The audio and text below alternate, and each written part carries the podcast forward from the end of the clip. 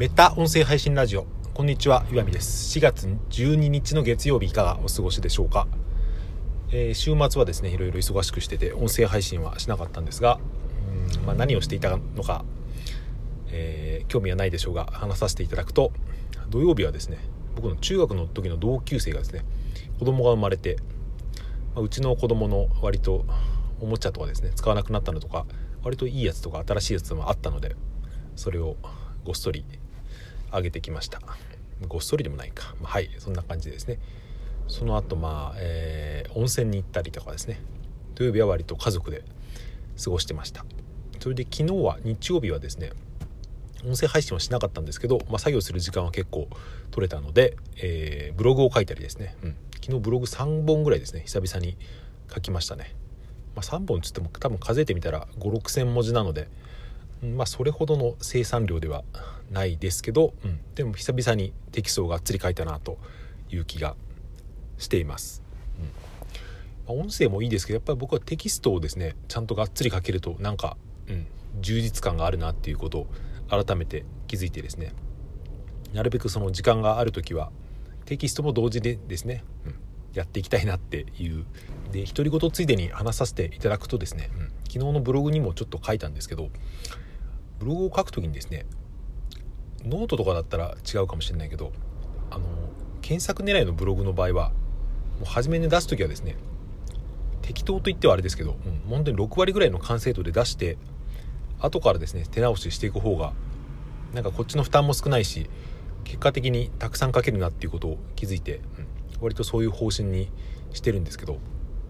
これはですね、まあの SEO とかをやってない方にはちょっと分かりづらいピンとこない話なのかもしれないですけど何かブログの記事を書くじゃないですか。最初に書いた時って別に誰にもほぼ読まれないんですよね、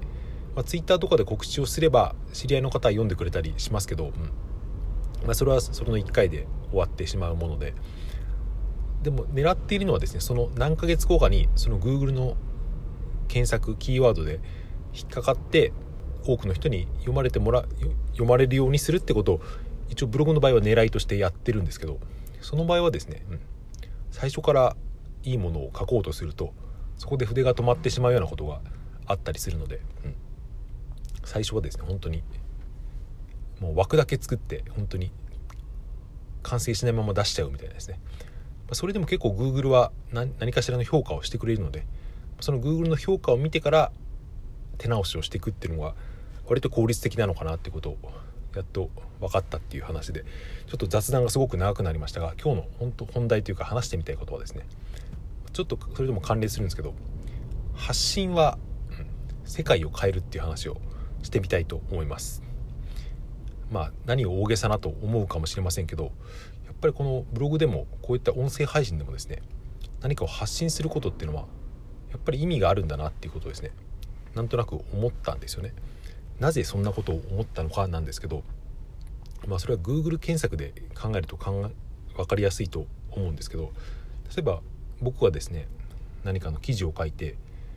うん、まあ今まで何百本か記事を書いてきたのでその中でですね、まあ、Google の1位とか2位とかそういう上位にですね上がって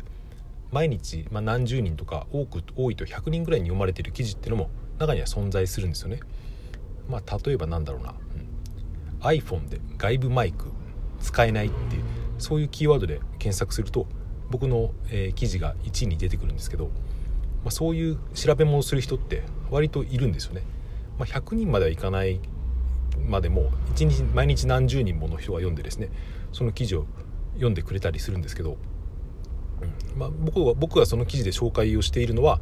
こういうマイクとか変換コードを使うと使えるようになりますよっていうことなんですけどうん僕は何を言いたいのかというと別にそれだけが正解じゃないと思うんですよね。その僕の記事に書かれていることが、うん、でも多くの人は Google の1位に書かれていることを割と鵜呑みにしてしまうというか、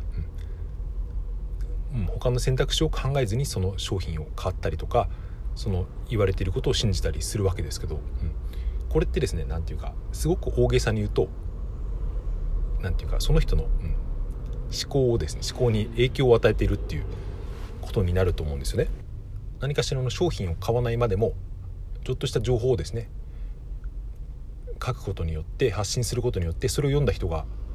まあ、行動を変えたりとか何かしらの感化をするってことはですね考えてみると結構すごいことだなと思って、うん、それは1人でも2人でもですねそういうことをできるってなると、うん、やっぱり発信は世界を変えるんだなってことを思ったんですよね。うん、昔は割とその出版とか本を書くような人じゃないとできなかったようなことが今は僕みたいなその一般人でも、うん。まあ、すごく薄められた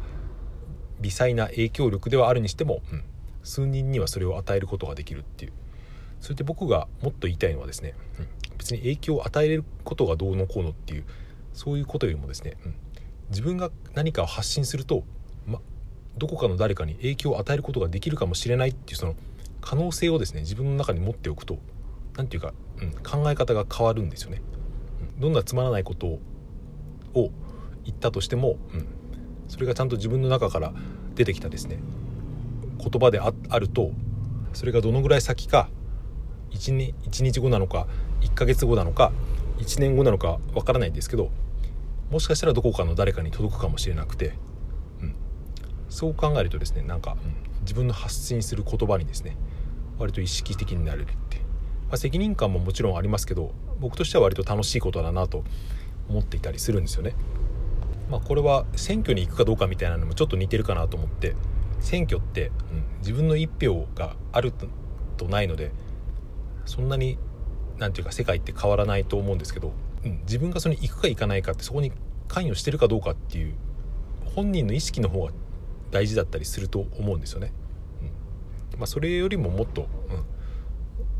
発信による誰かに影響を与えるっていうのはもっと高確率というかピンポイントで届く可能性もあるので、うん、また違うかなとは思うんですけど。たとえ未熟な発信だったとしても、うん、発信すること自体には結構意味があるだなと思ったという話でした。はい。今週もお元気に頑張っていきましょう。最後まで聞いていただいてありがとうございました。それではさようなら。また明日。